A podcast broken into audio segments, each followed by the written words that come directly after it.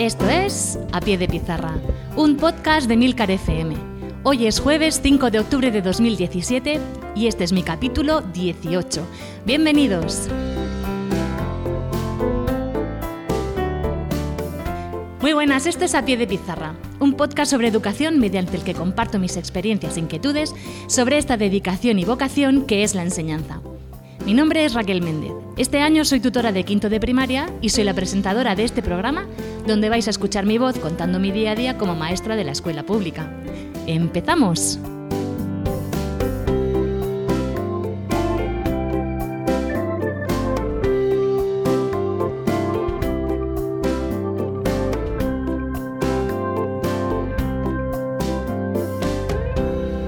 Pues bueno, para el capítulo de hoy tengo una invitada muy especial. Es Toñi Rodríguez Lozano y es psicopedagoga del equipo de orientación de Molina de Segura.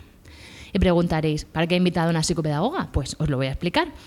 Ahora mismo ya sabéis que ya llevamos un mes de clases y ya estamos observando que algunos de nuestros alumnos pues tienen necesidades educativas que igual no son eh, un poco llevaderas para el tutor dentro del aula. Observamos que, que no es una dificultad normal, puede ser que haya algo más detrás.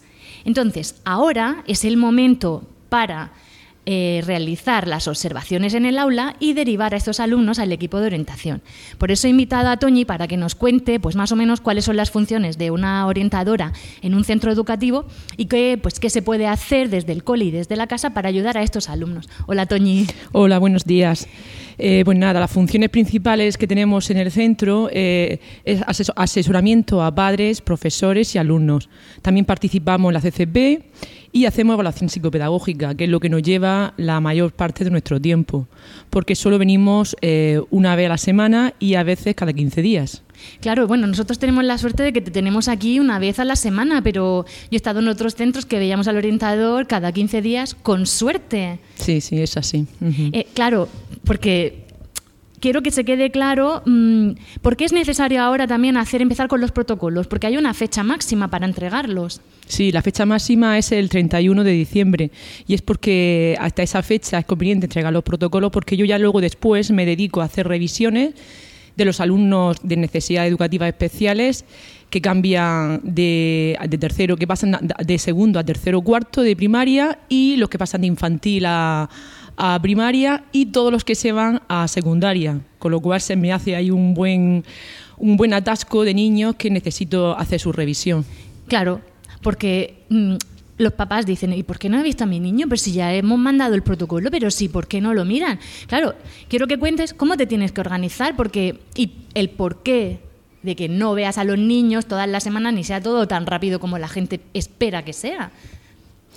Sí, eh, hombre, a, nosotros nos gustaría desde el equipo tener más efectivos y poder venir a los centros, sobre todo estos que son de dos o tres líneas, venir por lo menos dos o tres días a la semana. Pero, eh, por ejemplo, los centros más, más, grandes del sector, de esta zona de Molina, eh, solo podemos ir eh, un día y cada 15 días al mes, o sea que un día y medio a la semana.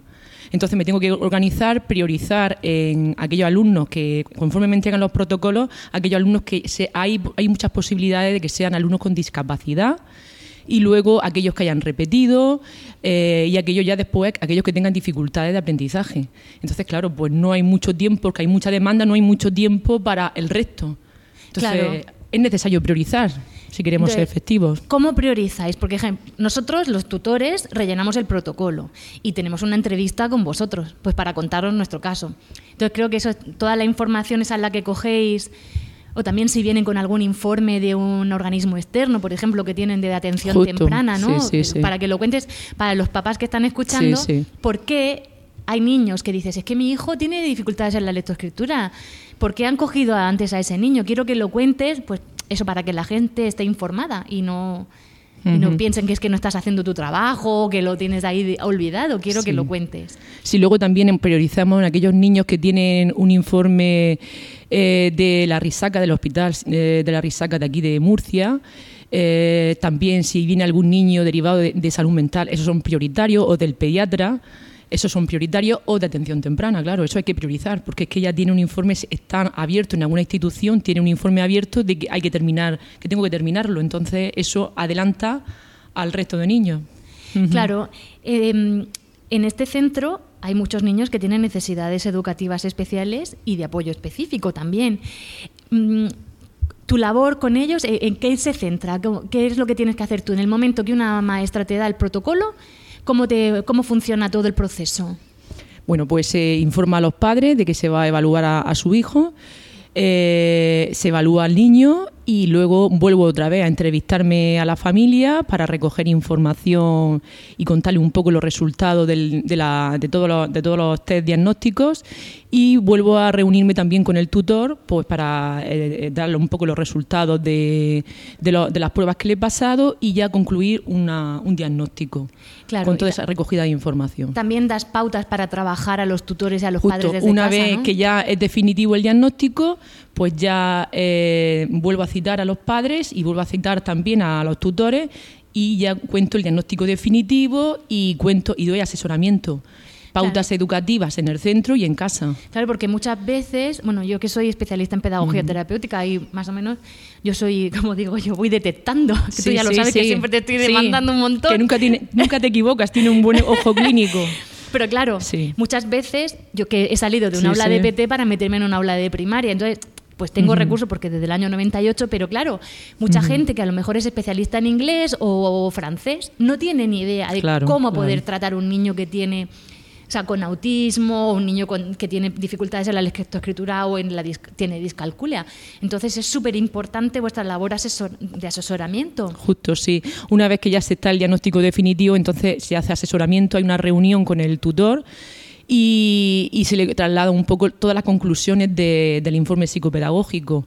Y luego, pues eh, a lo largo del curso también, pues ahí, ahí yo algunas veces visito en el aula al niño y el tutor también me pregunta bastante, o los otros especialistas, los otros profesores especialistas, de cómo va el niño. O sea que hay un seguimiento.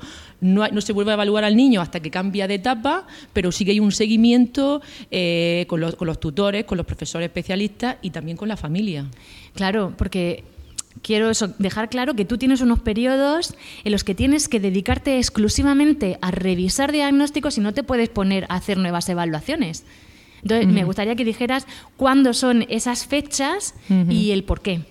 Sí, bueno, yo a partir de enero me pongo a hacer revisiones porque es que es prescriptivo. Es que esos niños tengan, por ejemplo, los que se van al, al IES, al instituto, a secundaria, es que es prescriptivo que tengan su informe psicopedagógico y los que son de necesidades educativas especiales también que tengan su dictamen de escolarización. Porque sobre marzo se abre el proceso de escolarización y tienen que tener su dictamen en la, comisión, la mesa que se reúne, la comisión de escolarización, tiene que estar el dictamen. Entonces, tengo que cer- cerrar todo lo demás o dejar a un lado todos los demás informes psicopedagógicos que estaba haciendo y centrarme en la escolarización, o sea, los niños que pasan de primaria a secundaria. Y luego hay que hacer todas las revisiones que pasan los niños de infantil que pasan a primaria, porque muchas veces o algunas veces los niños de infantil que pasan a primaria, pues se ve que no están maduros y necesitan una repetición extraordinaria. Entonces hay que hacerlos antes de, de mayo. Entonces también hay que hacer todas esas cosas. Y luego lo de tercero y cuarto de primaria también hay que hacer una revisión. O sea, que te pasas la mitad del curso revisando. Junto, Sí. Por eso quiero decir desde aquí a los papás que muchas veces os sentís un poco abandonados en el sentido de que, claro, vuestros hijos son para vosotros lo más importante, pero quiero que entendáis que la labor del orientador no es solo hacer nuevos diagnósticos, sino que tiene un gran trabajo administrativo detrás y tiene que preparar ciertas cosas que son prescrip- prescriptivas, o sea, que es que tiene unas fechas y unos límites que no puede sobrepasar y esas cosas tienen que estar hechas. Entonces, ahora te quiero preguntar, claro, porque tú llevas muchísimos años trabajando en el equipo de orientación, ¿cómo son las relaciones con las familias? Porque eso es, es- tiene que ser muy duro decirle a unos padres que su hijo, pues, tiene un trastorno dentro del espectro autista o que tiene una dificultad muy grande o algún alguna alteración genética que es lo que le está haciendo, pues eso, que tenga una discapacidad, es duro escuchar eso. ¿Cómo, cómo lo llevas tú? ¿Cómo es la relación? Pues sí, esa parte la verdad es que la más difícil, la más dura de mi trabajo. Porque claro, el comunicar a unos padres que hay veces que no lo, no lo terminan de aceptar, y yo lo entiendo porque también soy madre y me pongo en su lugar, acertar el tema este de que tiene que son TGD, que tienen autismo, algunos de ellos muy bien, pero aún así, aunque sean por ejemplo síndrome de Asperger, que están dentro de, del espectro del espectro autista, pues aunque están mejor que, que, el resto, pero claro, pues no terminan de aceptarlo. Entonces tenés que comunicarle eso, que tienen que ir a salud mental para que hagan el diagnóstico definitivo pues hay veces que encuentro reticencia de los padres y, hay veces que pues cuesta mucho trabajo, pero bueno, es lo que me toca en mi trabajo. El tema de la relación, de, de hacerle entender que su niño tiene una dificultad y que es por el bien del niño que no es por poner una etiqueta, así que la etiqueta solo se pone para que reciba una respuesta educativa acorde a sus necesidades, no por ponerle la etiqueta.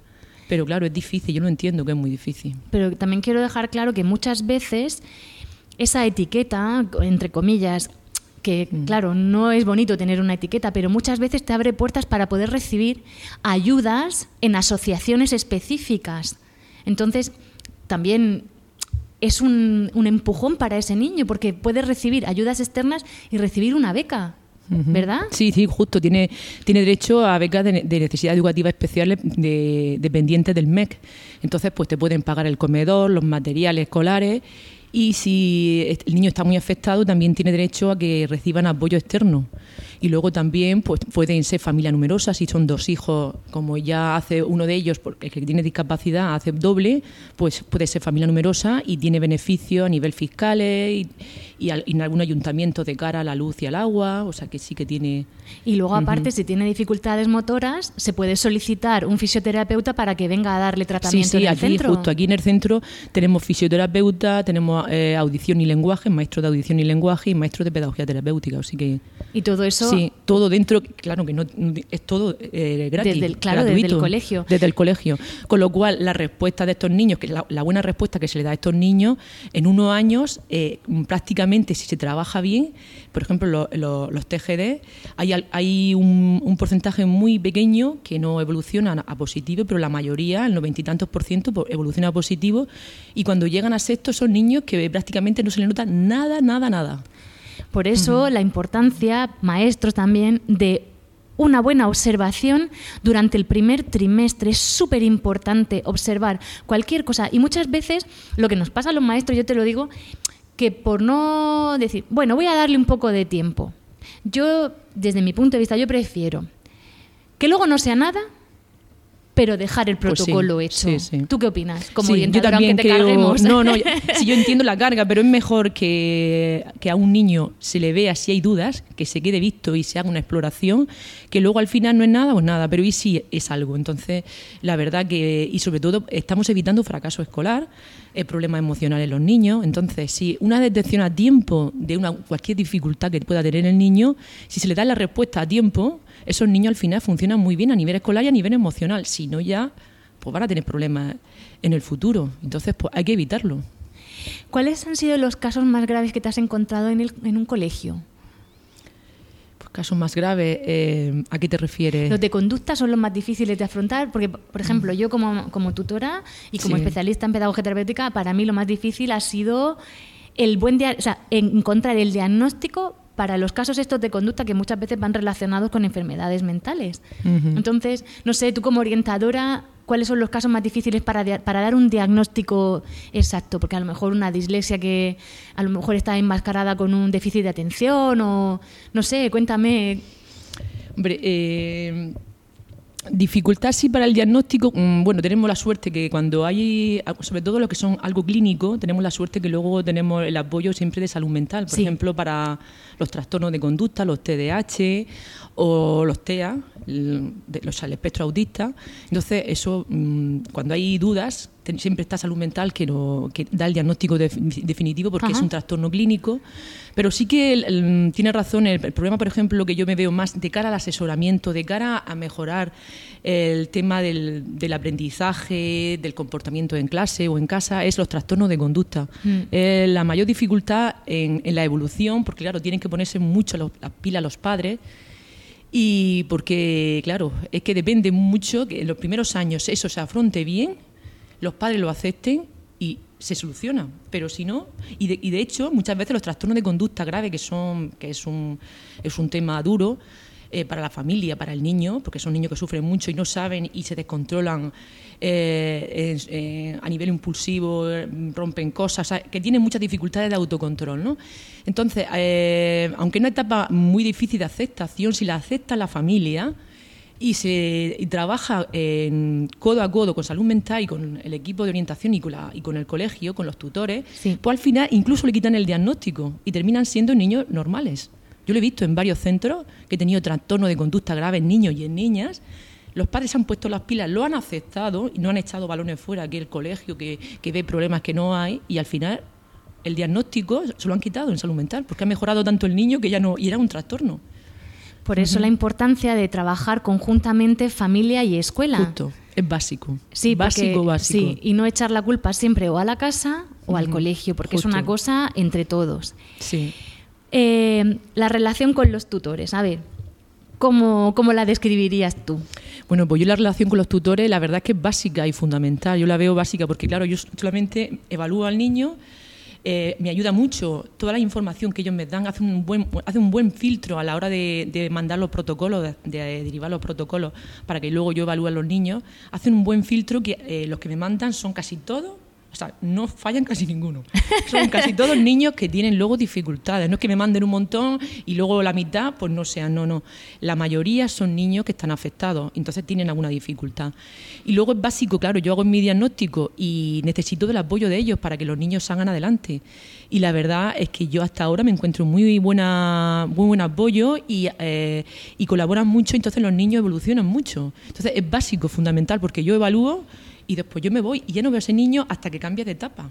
Entonces, gracias a ellos son los que van eh, en el día a día a los niños ayudándole con orientaciones, eh, eh, aceptan las orientaciones metodológicas y de evaluación, hacen una buena evaluación con los niños y luego en el día a día con los padres también cambian el chi de cómo tienen que tratarlo, cómo tienen que tratar al niño y todo eso y hace que el niño evolucione positivamente. Entonces, son básicos, son mis pies y mis manos en el centro porque yo llego y de diagnóstico y me voy. O sea que... Y muchas veces, te lo tengo que decir, tú eres la salvadora que nos da como un poco el respaldo para poder hablar con esos padres que no asumen las dificultades que tienen sus hijos. Entonces ya con el diagnóstico que se hace desde el equipo de orientación, pues podemos dar un, impulso y hacer ver a esas familias pues que estamos aquí para ayudar. Justo, sí, sí. Que yo sé, de verdad, lo vuelvo a repetir. Que estamos con ellos, claro, que estamos con ellos. Que si es que sus hijos son lo que más quieren, pero que una desde el cole lo que se intenta siempre es ayudar al alumno. Hacer prevención y ayudarle, justo. Efectivamente. Mm. No sé si quieres añadir algo más. Es que os tengo que comentar que estamos grabando en el periodo de recreo y en mm. breve va a sonar el timbre y van a subir todos los niños y esto se va a volver una locura. Sé que se ha quedado un poquito corto el podcast. Eh, pero igual invito eh, dentro de unos cuantos capítulos otra vez a Toñi porque me ha interesado mucho lo que has dicho de los trastornos de conducta. Ah, y estaría genial que pudieras dar consejos de cómo ah, trabajar los trastornos de conducta tanto en casa como en el colegio. Así que te cito y te lo digo aquí delante de los oyentes, para próximo podcast, podcast, para ver si nos puede dar alguna orientación. Encantada, sí. No, sé si quieres añadir algo más. No, no, nada más, vamos, yo, mm, no. Yo te lo agradezco un montón. Gracias, gracias por invitarme. Yo, de verdad, es que ha tenido que venir de otro colegio para atenderme a mí esta mañana y la llevo persiguiendo toda la semana y la pobre va liadísima. Pues eso, porque tiene que hacer un montonazo de protocolos. Bueno, a vosotros espero vuestros comentarios en Emilcar FM en A Pie de Pizarra. Y os veo dentro de dos semanas, o si no ya sabéis, os quedaréis sin recreo. ¡Hasta luego!